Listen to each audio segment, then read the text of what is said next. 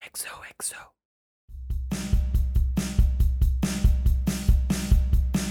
Hola a todos, esto es Gossip Guy, el programa en donde hablaremos de temas o discusiones relacionadas con el mundo del arte y, por qué no, un poco de chisme entre toda esta platiquita.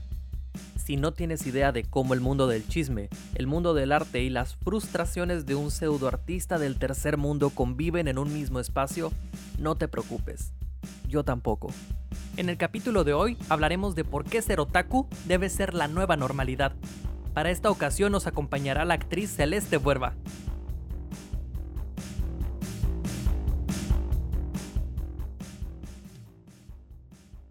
Soy un puto otaku.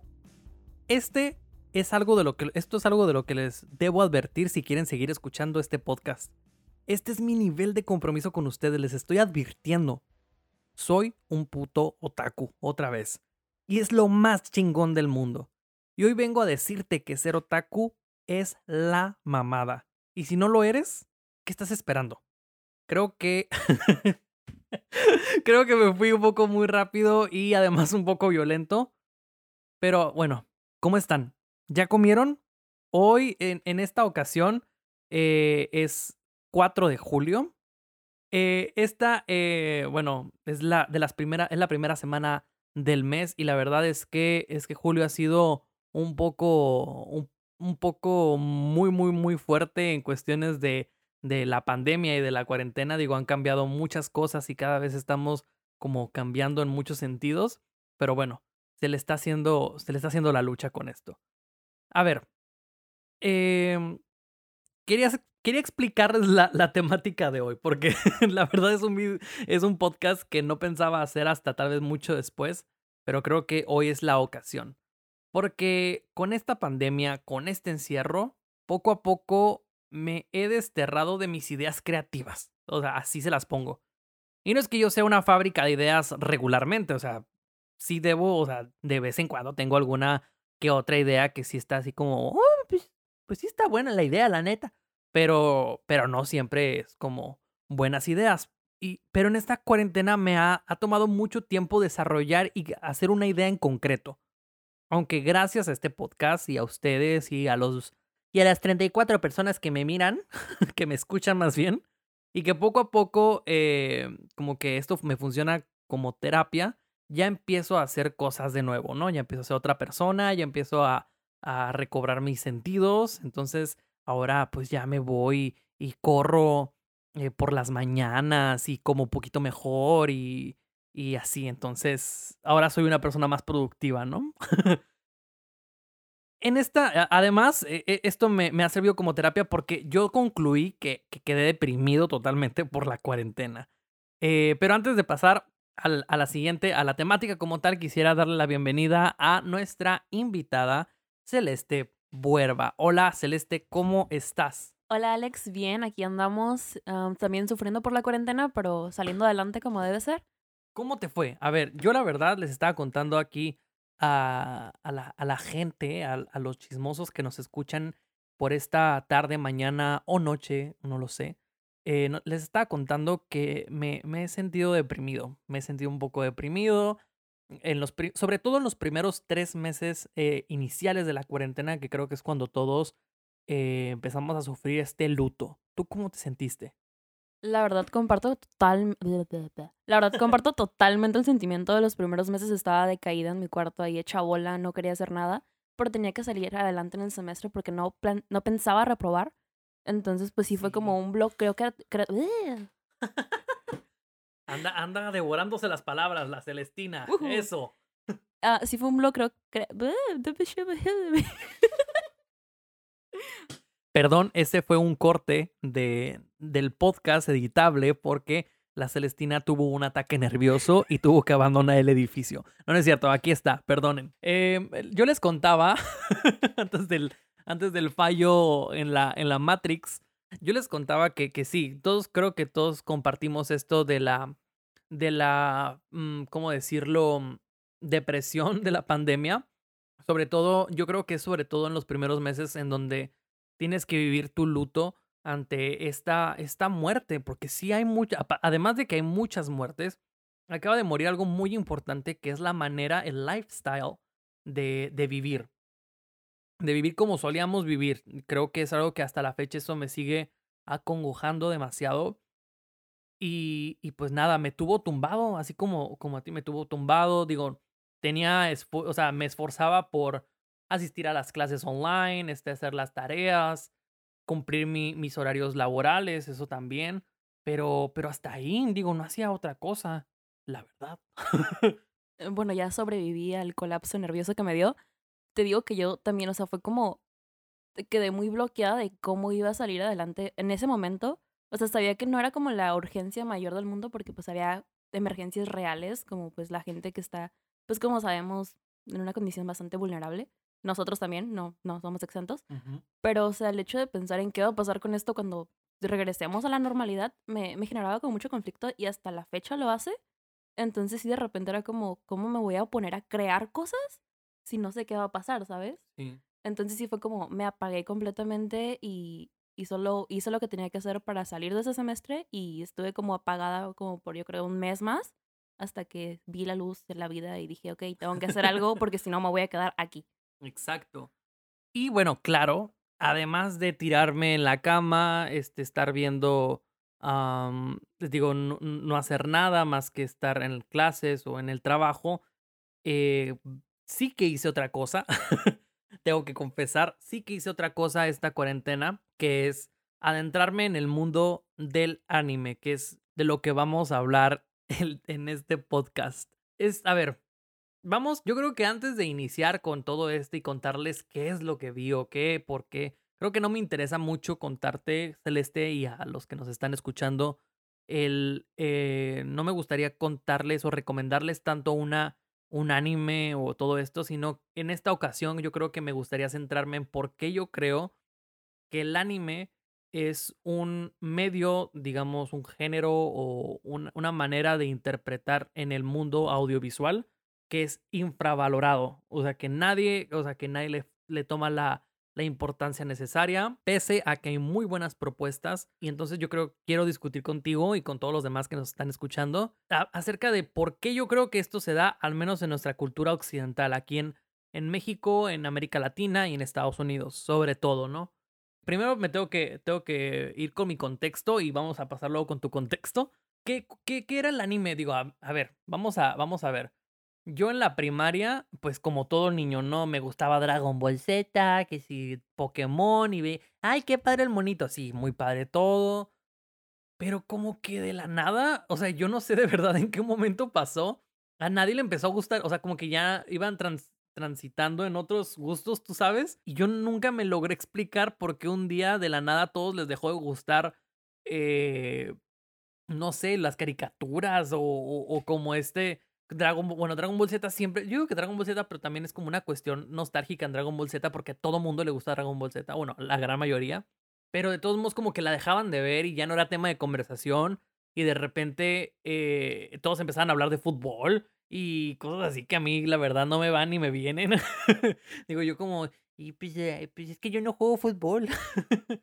y ya luego como que mi, mi mente heteronormada decía, no, sí, fútbol para, para como encajar, pero de verdad era como algo que yo no, no me podía explicar como de la nada, ya a nadie le gustaba eso. Y, y como que me retuve, ¿no? Como que puse pausa a ese, a ese otaku de closet que creo que llevo dentro, que, que hasta la fecha, eh, creo, o sea, yo digo otaku de closet porque es que tuve que, que, que ocultarme, tú sabes, ¿no? Y salí, digamos, de closet otaku hasta, hasta hace muy poco que me resistía todavía en, en, ver. Digo, claro, me, me, vi Naruto como todo mundo, o como gran mayoría del mundo que vio Naruto, este, vi Dragon Ball Z, pero todavía era una cuestión o sea, de, de infancia, en donde decía, bueno, es que lo veía de chiquito, entonces lo terminé. Y ya, terminé como las cosas como de infancia, y ya era el punto de decidir si o continuaba viendo o hasta ahí, como todo mundo.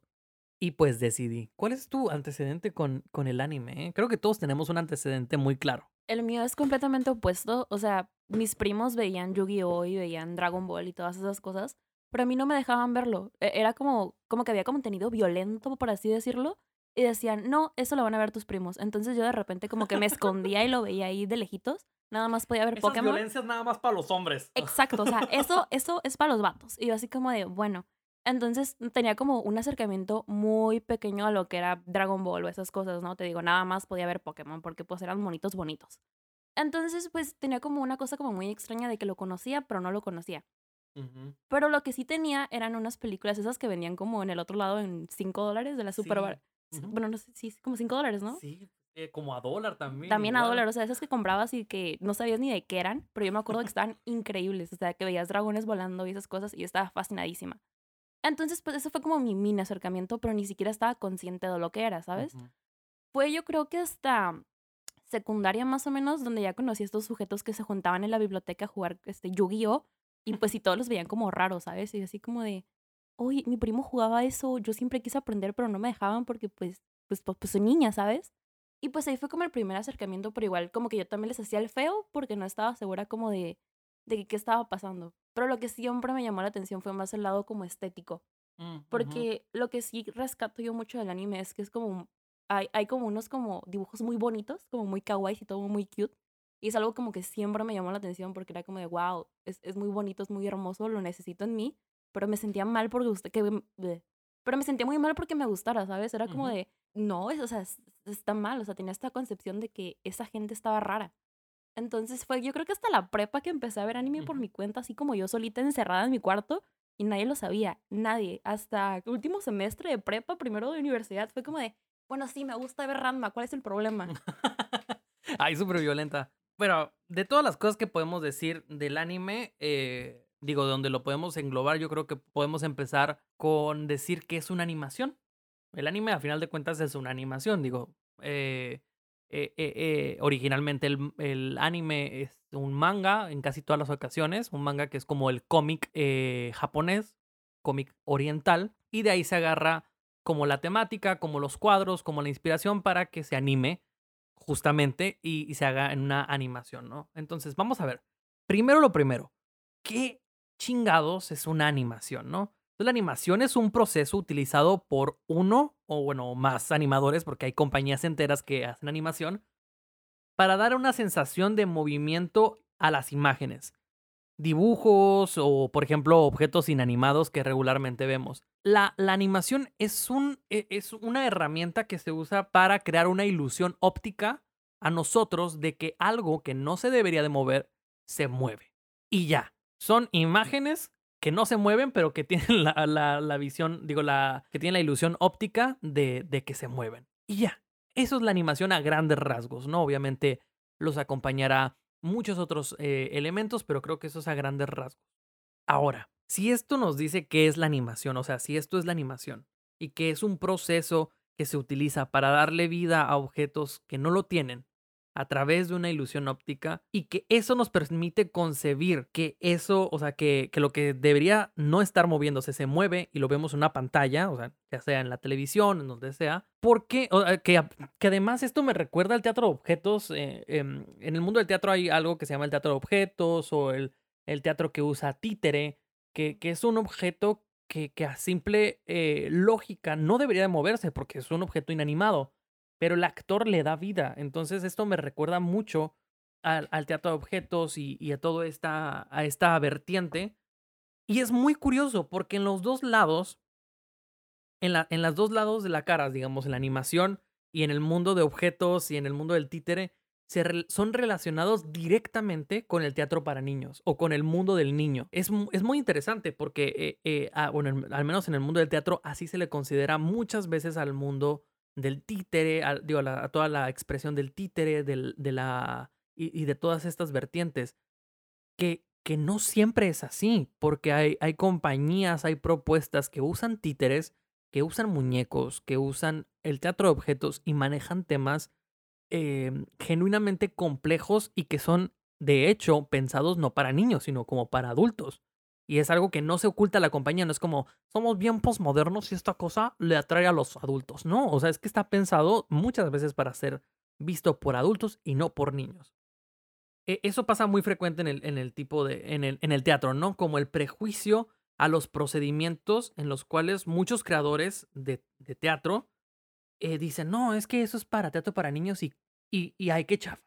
¿sabes? O sea, como desprestigiando la complejidad que puede tener el teatro para niños y, y también, obviamente, creo que, o sea, menciono esto porque es nuestro contexto, pero esto pasa en, el, en la animación en todo momento. O sea, eh, si algo es dibujo, si algo está dibujado, es de niños, o sea, es para niños.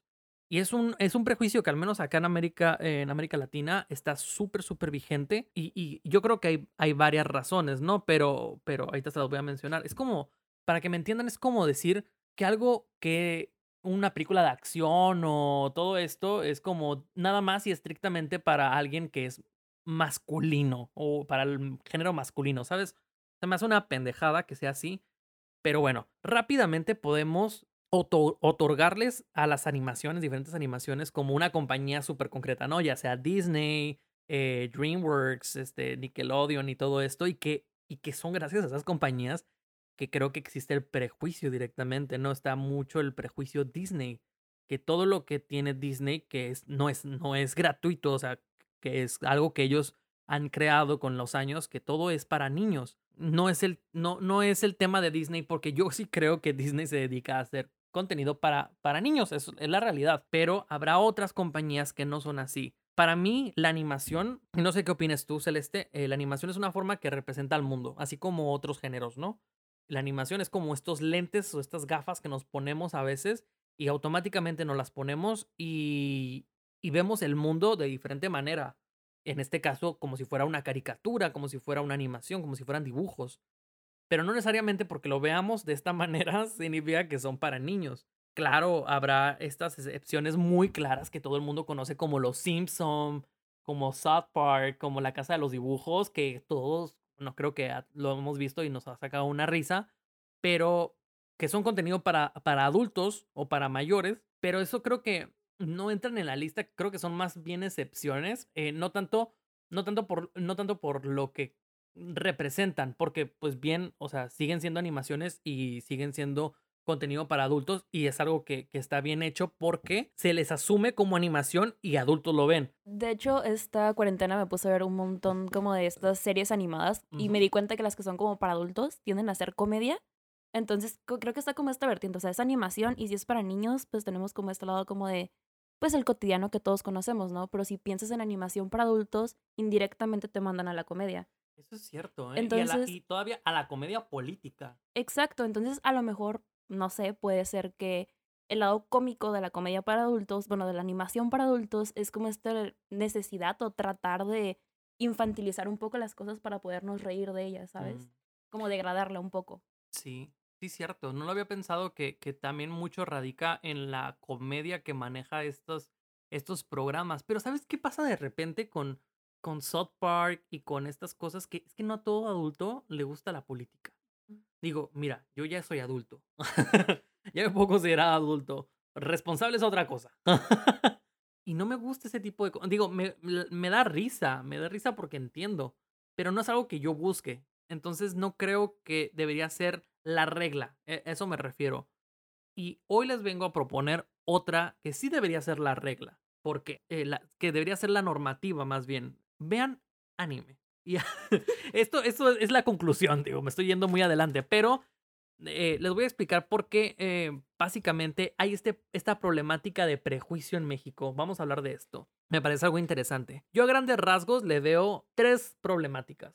La primera es la clasificación de películas, o sea, la forma en que están clasificadas las películas.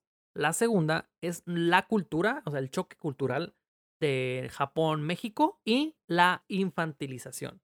Vamos a hablar de cada una respectivamente. Por ejemplo, la clasificación de películas. Por ejemplo, el, primer gran aspecto para identificar este prejuicio, yo creo, es una visión supuestamente infantil. O sea, eh, ¿cómo, ¿cómo, podemos desenmarañar esta, esta supuesta visión infantil de las cosas? Y creo que es, hay que acudir, para esto hay que acudir a las instituciones o a las, a, la regla, a las reglas que ponen en el juego del mundo del entretenimiento, que son justamente estas clasificaciones de, películas, ¿no? O sea, que si es para mayores de tantas edades. Por ejemplo, en México, en México tenemos cuatro clasificaciones antes de los 18 años. No, no en total. O sea, cuatro antes de los 18. Y ahí te van.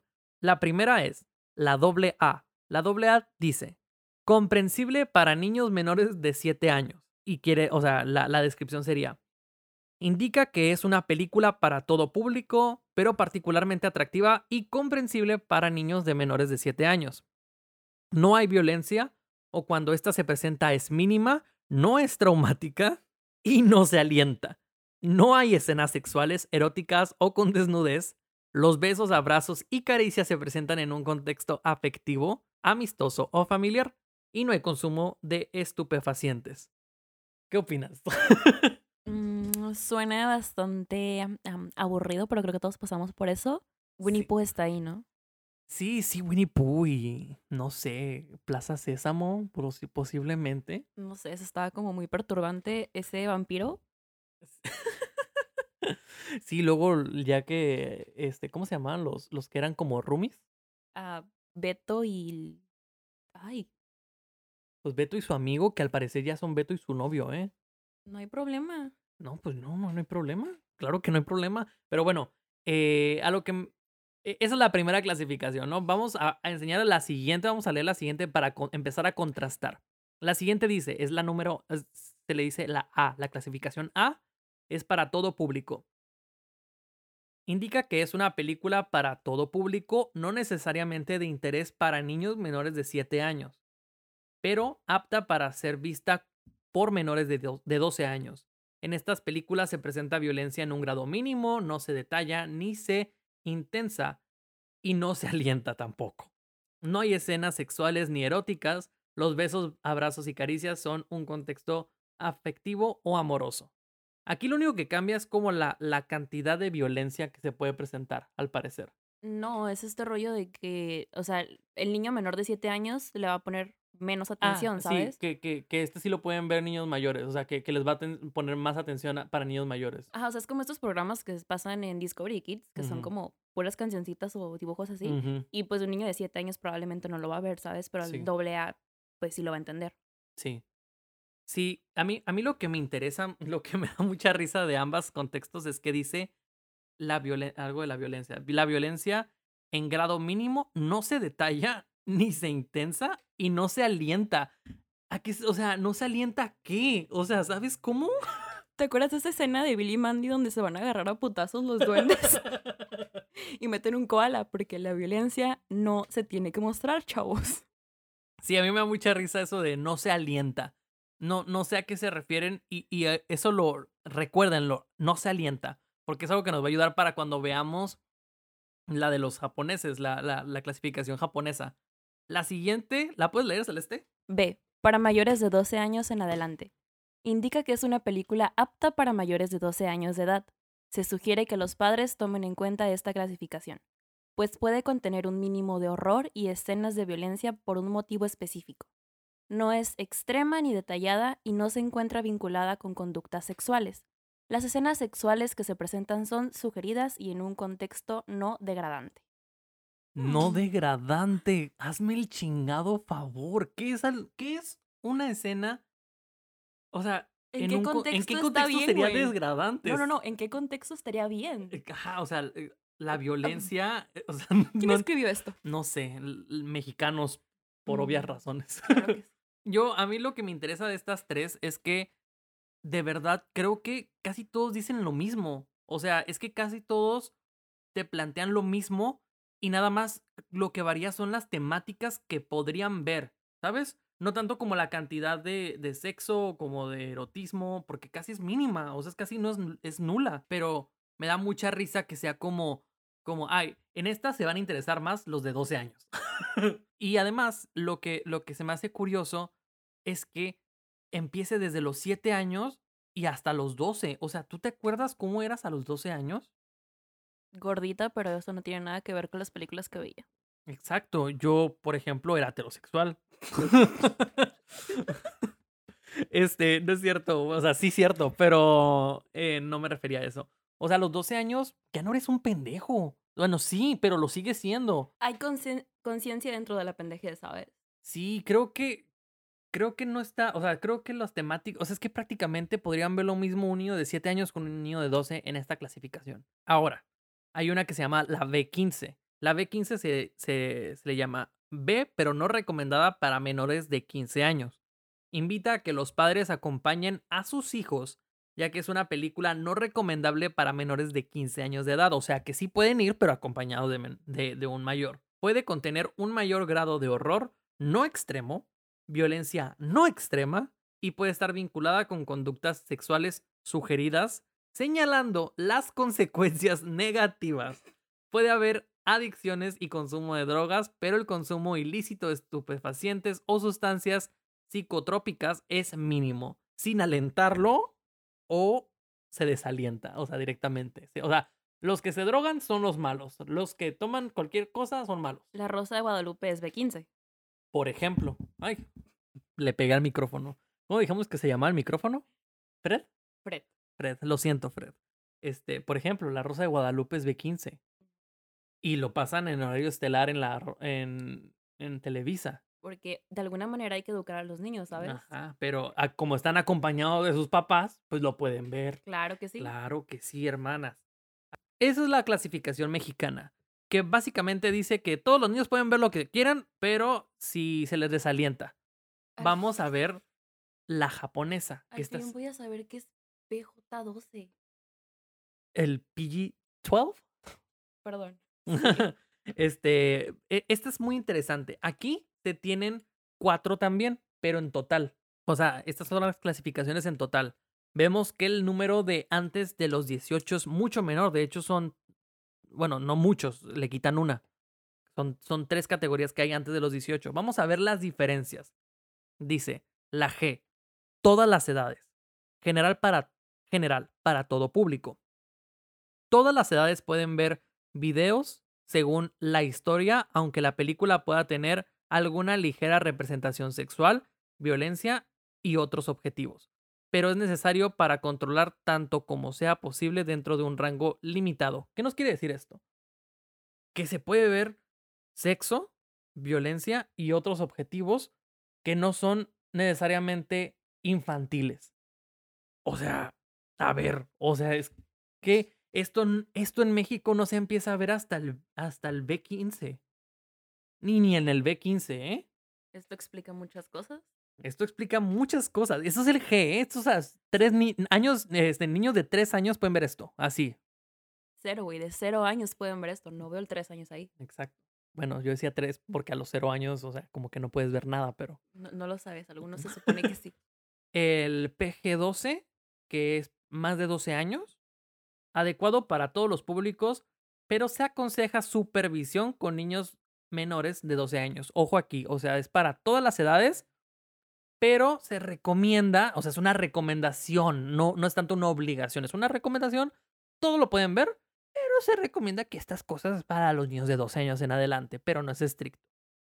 Lo que dice es, algunas películas pueden no ser adecuadas para niños menores de 12 años, se aconseja a los padres que acompañen a sus hijos durante la película. Es todo. En las clasificaciones en México recordamos que si había violencia se le tenía que, se le tenía que demigrar. Si había sexo tenía que ser eh, solo mostrando las consecuencias negativas. Y aquí solamente dice, pues a huevo, al chile todos pueden ir, nada más que vayan con papás. En esta. Ojo. Para 12 años. Recomendada para 12 años. En México, los 12 años, tú. O sea, tú te, te tienen que educar prá- prácticamente. La Rosa de Guadalupe ni siquiera entraría en esta categoría, por ejemplo, ¿no? Porque es horror y escenas mínimas. Vamos a pasar a la siguiente, que es R15. Este es restringido. Este sí ya te restringen. O sea, no es recomendación. E- En esta solamente es 15 años en adelante. 15 años en adelante, lo repito. Los niños y adolescentes menores de 15 años tienen prohibido ver la película. Ver la película. Todos los cines tienen la obligación legal de verificar la edad de todos los usuarios que usen, que deseen ver una película clasificada R15 admitir a los clientes menores de edad a tales películas se les considera un delito penal y puede ser castigado con multas y prisión. Aquí vemos que no se andan con jaladas y pues los multan si, si entras. Pero, otra vez, no dice nada de escenas sexuales, de consumo de drogas, de violencia, nada, nada, nada, nada, nada. Oye, ¿sí lo verificarán? Pues yo creo que sí, los japoneses son bien extremos, ¿no? Sí, cierto, primer mundo, primer mundo. Además, yo creo que los niños, de verdad creo que, que, que sí cumplen, ¿sabes? O sea, siento que hay como cierta responsabilidad social entre, entre ellos mismos. Como, no, güey, es 15 años, o sea, hay que esperar como dos años más. Igual ya podemos ver casi todo, o sea, antes de decir yo creo, ¿no? ok, en esta ocasión les voy a decir lo que pasa para lo, las películas clasificación de eh, R18, que es de 18 en arriba, o sea, en adelante, para ver qué, de qué tanto se pierden los japoneses menores de 18 años. Los niños y adolescentes menores de 18 años tienen prohibido ver la película. Todos los cines tienen la obligación legal de verificar la edad. Todos los usuarios que deseen ver la película clasificada R18 eh, ajá, admitir los clientes menores de edad tales, a tales películas se les considera un delito penal y puede ser castigado con multas y prisión otra vez. Entonces, yo creo que a partir del R15 la, la, cantidad de cosas es igual, nada más que van subiendo un poquito tal vez la, el tiempo en pantalla o la intensidad. Me imagino como esto, como el gore o todo este que, que de repente son películas un poquito más sangrientas, o sea, como mm, destinadas a la sangre. Está muy interesante que no te dicen como específicamente qué es lo que hace que estén prohibidas, ¿sabes? Exacto, es que creo que eso es importante. La, la palabra los, muchas veces la gente no lo entiende, pero las palabras pesan y significan cosas para nosotros. Si tú me pones en una clasificación que es precisamente por lo sexual, por el alcohol, por la violencia, yo voy a pensar que esas tres cosas están satanizadas, ¿sabes? Y es algo que aquí pasa mucho. Nadie quiere hablar de violencia, de, de, de no sé, de, del sexo. O sea, por eso tenemos tan mala educación en muchos aspectos. Yo por eso no voy a hacer cine porque no sé en qué clasificación entraría. ¿Tú o el cine? Los dos. Ok. Muy bien, pues bueno, eh, yo que quería llegar con esto de, de la, de, de, las clasificaciones, creo que está muy, muy eh, orientado o como muy pegado con la segunda problemática que es la cultura. Allá la cultura, o sea, aquí la cultura nos prohíbe muchas cosas, nos sataniza muchas cosas. Y esto tiene que ver con muchas, muchas cosas de, de nuestra, de nuestra historia, y, y, de muchas otras cosas, ¿no? Pero, por ejemplo, yo he escuchado más de una vez en, esta, eh, en México la, la frase, los animes son muy violentos. Mucho, mucho, mucho. Entonces, eh, y, luego todavía encima dice, ¿no? Entonces estos animes harán a los niños ser violentos. Yo no sé si ustedes conocen los números de violencia en Japón, pero con estas clasificaciones oficiales y además teniendo en cuenta que son el consumidor número uno de eh, anime a nivel mundial, obviamente, tienen los índices de violencia más bajos del planeta. Allá los policías, y esto es, eso es verdadero, allá los policías tienen que inventarse actividades secundarias, pese a que no hay delitos, pese a que no hay cosas ilícitas que hacer. Hay, hay guardias, eh, hay, hay policías que se quedan a a vigilar autos solamente como pues, que para que no le pase nada, ¿sabes? O sea, no hay cosas que hacer, pues voy a vigilar el carro. O sea, así, así es la delincuencia en Japón. Claro, estamos hablando de un primer mundo, estamos hablando de otra cultura, pero eso voy.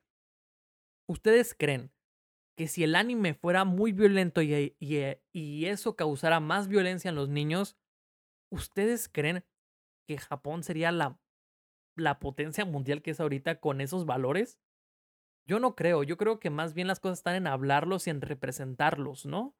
O sea, muchas veces pasa que si lo ves en televisión, muchas veces si lo ves, te dan ganas, o sea, te imaginas en esa posición, pero no lo intentas más allá de, digo, si hay una educación y todos te dicen, eso es violencia, o sea, hacerlo, o sea, creo que el distanciamiento entre la, entre la historia y entre el mundo real, creo que se hace mucho más verídico y como mucho más fuerte cuando la gente habla de esto y de estas cosas.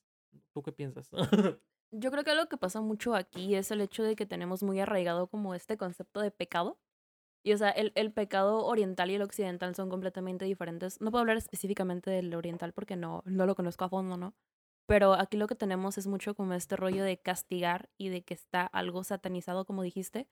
Y, y obviamente es difícil para la cultura mexicana dejar de juzgar ese tipo de cosas y decir, oh, ok, hay este, sangre, esto está atentando contra uno de los valores que yo sé que debo profesar. Entonces, pues fácilmente empiezas a juzgarlo y lo señalas y dices, esto está mal, esto no se tiene que ver, mis hijos no lo pueden ver porque qué clase de valores les estoy inculcando. Sí, sí, totalmente. Y eso nos lleva a esto de los niños, nos lleva al siguiente tema, que es la infantilización de las cosas. No sé, no supe cómo llamar a este argumento precisamente, pero creo que infantilización es un buen inicio. A ver, por esto me refiero al infantilizar los temas para niños. Muchas veces cuando se habla de infantil, al menos en un contexto cultural latinoamericano, se habla de inmadurez, de ingenuidad. Y por, y por lo mismo muchas veces se dice que se usa esta palabra con fin de insultar la cognitividad de alguien mayor, o sea, de, un adulto, ¿no? O sea, es que eres muy infantil. Eh, pues, se refieren a alguien que no se comporta debidamente de acuerdo a los estándares eh, latinoamericanos de, de, un adulto. Entonces esto es una putada, porque entonces los niños se llevan todo, todo el cargo, o sea, los niños están en un concepto, gracias a estas frases, de, de inconsciencia, de que no saben pensar. Yo no creo, yo no creo en eso, yo no creo que un niño no sepa pensar. De hecho, yo los creo bastante inteligentes. De hecho, en teatro se sabe, eh, por, de entre los que saben, se, se, se, se dice y se sabe que el público más tajante y el público más difícil es el niño, es los niños, porque es alguien tan frío, tan crudo, tan objetivo en sus, en sus críticas que pese a que tal vez no las puedan articular de una manera como, sí, yo creo que, oh, sí, la metáfora no está bien implementada. No, ahí es que ni siquiera se toman la delicadeza de explicarte. Es como, no me interesa, adiós, o sea, lárgate de aquí. Y, y eso pasa muchas veces en el teatro y yo creo que eso, de, eso pasa muchas veces en las temáticas para niños. Si no fuera una estructura bien hecha, o sea, venga, Disney, pese a que no so, o sea, pese a que a mucha gente no es fan de Disney, se puede decir que Disney tiene una, una producción muy bien hecha. Mejor, mejor hecha que muchas películas para adultos, ¿sabes? Y, y con una importancia grande. Entonces, a, ver, no, tampoco se trata de que las cosas estén mal hechas, ¿sabes? No, no. ¿Qué, qué tienes que decir de esto? Metiste muchos temas ahí y yo algo que quería como rescatar es este hecho de que creo que los niños algo que tienen que es muy, muy, muy bello es que tienen una apertura como muy grande. O sea, ellos cuando dicen, quiero ver esto, lo van a ver y si realmente no les importó, se van a ir, no te van a dejar una segunda oportunidad, pero aún así tienen como una apertura muy grande y una visión diferente. Sí. Es, es como, como si no tuviera un filtro que está juzgando las cosas, simplemente las está aceptando. Y creo que es algo que cuando le dicen a alguien que es muy infantil, tú podrías decir, pues sí, ¿sabes? O sea, me doy esta libertad de ver las cosas de otra manera. Y creo que es algo muy bello que tienen los niños y que nosotros deberíamos tener, pero perdemos cuando crecemos y nos volvemos estúpidos. Sí, de hecho lo mencionaste, es el prejuicio. Creo que el prejuicio ante el, el humano que va creciendo y que se va haciendo a, partir de prejuicios sociales de los que no nos escapamos nadie, o sea, nadie, nadie, nadie, eh, es la clave para la apertura de estos niños, para la justa apertura de, de ellos, del ojo del niño.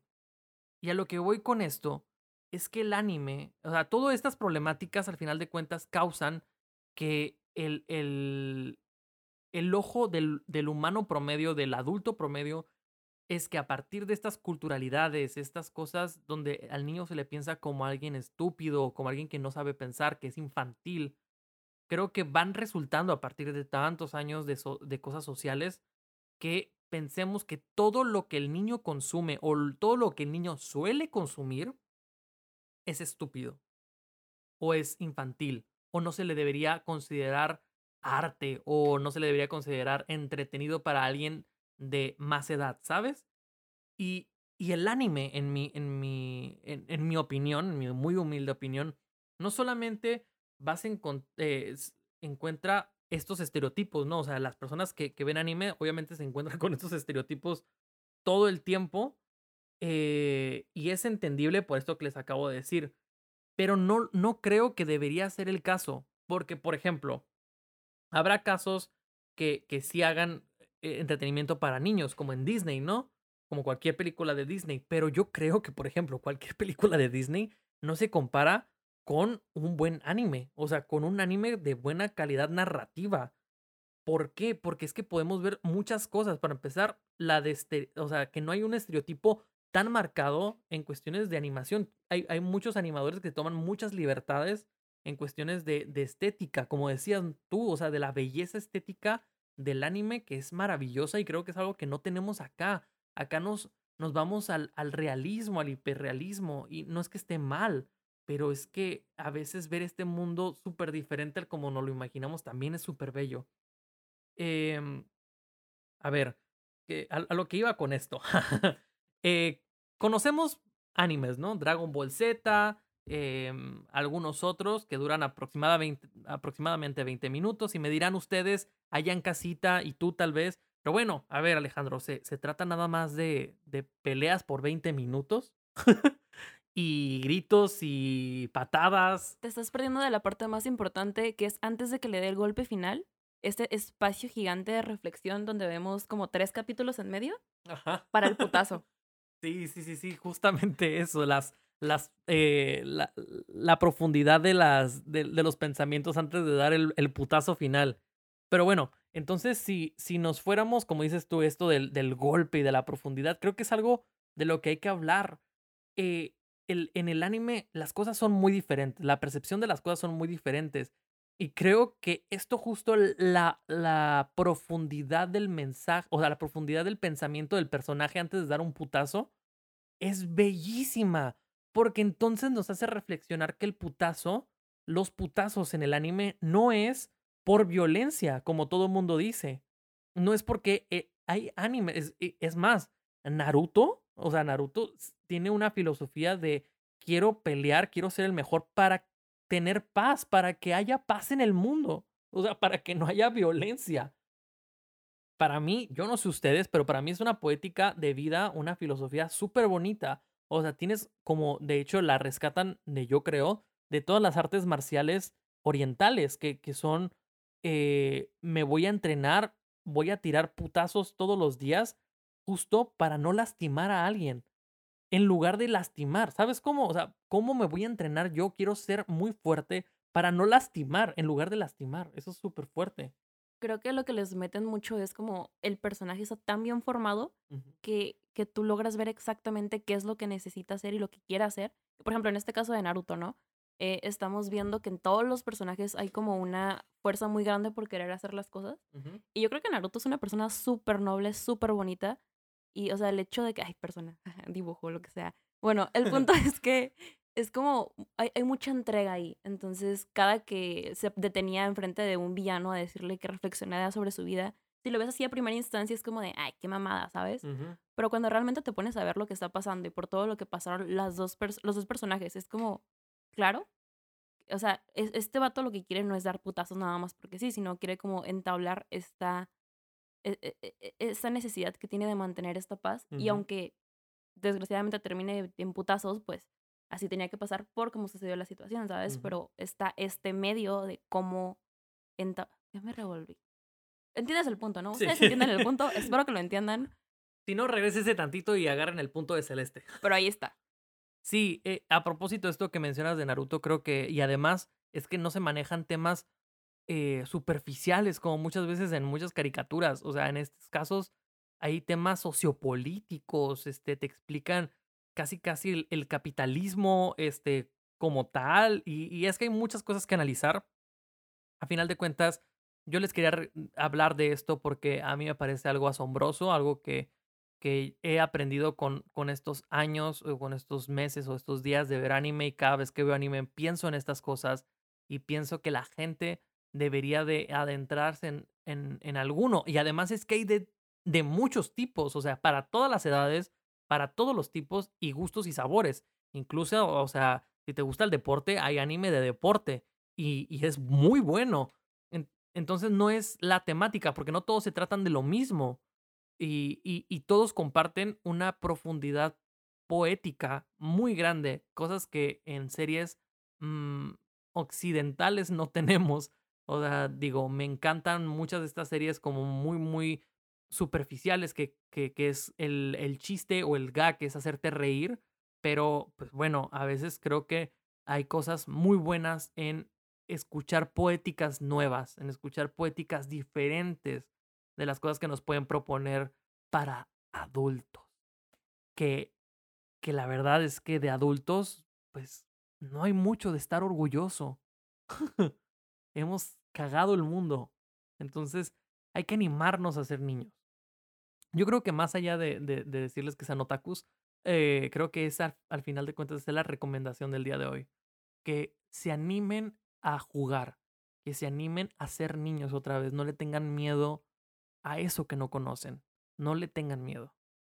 Y pues vamos cerrando acá.